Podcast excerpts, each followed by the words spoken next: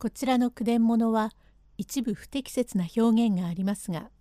原文を尊重して読みますことをお断りいたします。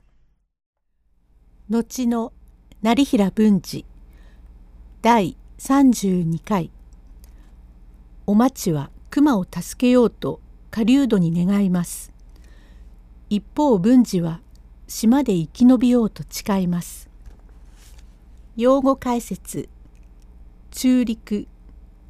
罪ある者を殺すこと一人の狩人は他の狩人に向かいまして「おいあの女め熊に抱きついたぞ。ありゃただ者じゃあるめ魔法使いか化け物だろう。いっそ人ぐるみ撃ち殺してしまおうじゃねえか」と鉄砲を向けますと「これこれ人間を撃つとまた名主殿へ呼びつけられてひどい目に遭うぞ。まあ待て待て。それもそうだな。やいメロウメその熊我縛って引いてこいや。おいおいそんな無理なことを言うなってば。メロウに熊連れてこられるもんか。何か司祭があるに違えねえだ。わりゃここにただ鉄砲を向けて見張っておるがよい。おら、名主殿へ行って話してくべ。そんなら早く行ってこいよ。これメロ、その熊を逃がすと我へ撃つぞ。と、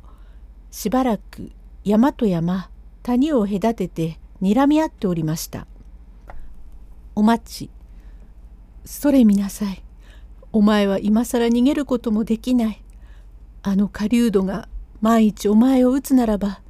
私も共に命を捨てましょう。必ず必ずお前ばかり撃たせはせん。世に増します神々をたとえ獣類なればとて命を助けし大恩ある者どうぞ助けて賜れかし」と熊のそばに寄り添いまして「さ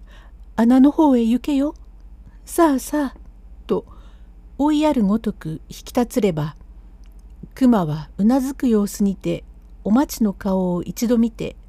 一三走りに谷間の方へ駆け出します。それ打たれなよという間もあらばこそ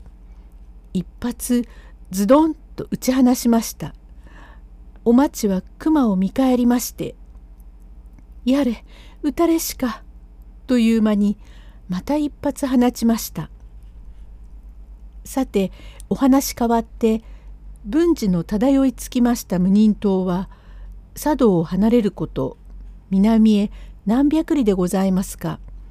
島の大きさもしかとは分かりませんが白鳥オウムアホウドリなどいう種々の鳥がたくさんおります。文治は尋ねあぐみてほとんど気絶の体でございましたがしばらくして我に返りああ天なぜに我をかくまで懲らしめたもうか。身に悪事をなしたる覚えなきにいかなればかく我を苦しめたもうぞ。世にある時は人を助け人のために人を懲らしもしまたあの友之助を助けるために万竜軒の屋敷へ踏み入り悪事加担のやっぱらを切り殺したりとは言いながらこれ私欲のためならず世のため人のため天に代わって中陸を加えたるに過ぎざれどその職その身にもあらんためかえって罪となりつるかかかる無人島にうろついていたずらに干し殺され後世人の笑いを受けるよりいっそこの場に切腹して潔く相果て申さん。と覚悟いたしましたがまた思い直していやみすみす万流剣によりの者が新潟の沖なる親船に忍んでおると聞きながら武士と生まれて人たち恨みもせず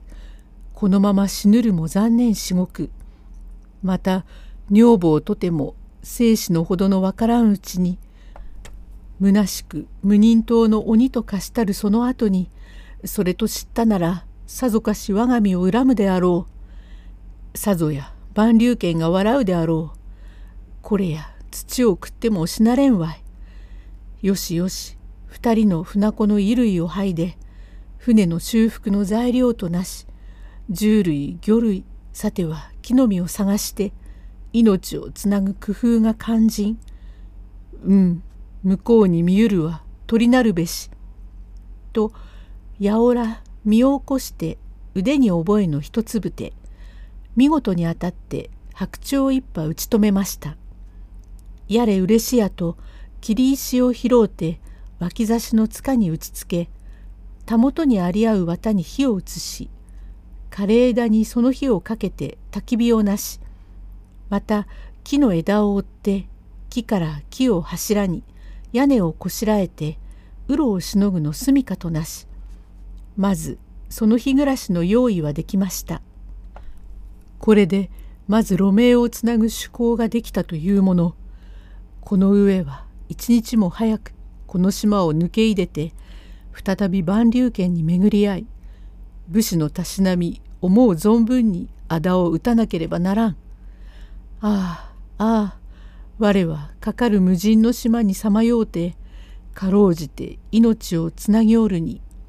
仇は日々よよに陥落を極めておることであろう。現に浮世とは申しながら天はさまざまに人を操るものかな。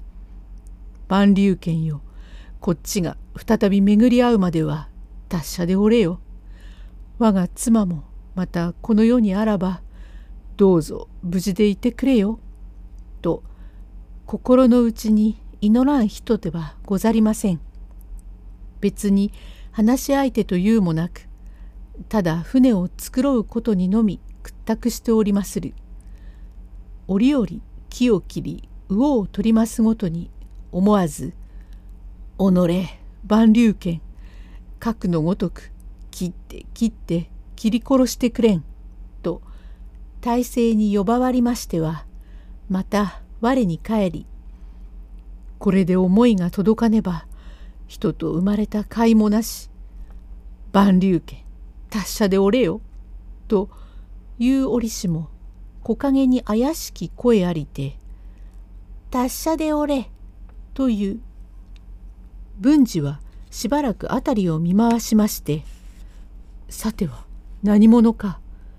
我が哀れ儚き境外を見て笑うものと見えるわい」と体を潜めて様子をうかがっておりましたが別に怪しい様子もござりません。はて不思議なこともあるものだ。達者で俺と俺の口真似をしたのは何者かしら。まさか夢ではあるまい。とだんだん山深く入り込んであちらこちらと尋ね回りますると高き木の上に一筋の矢が刺さっておりまする。第33回へ続く。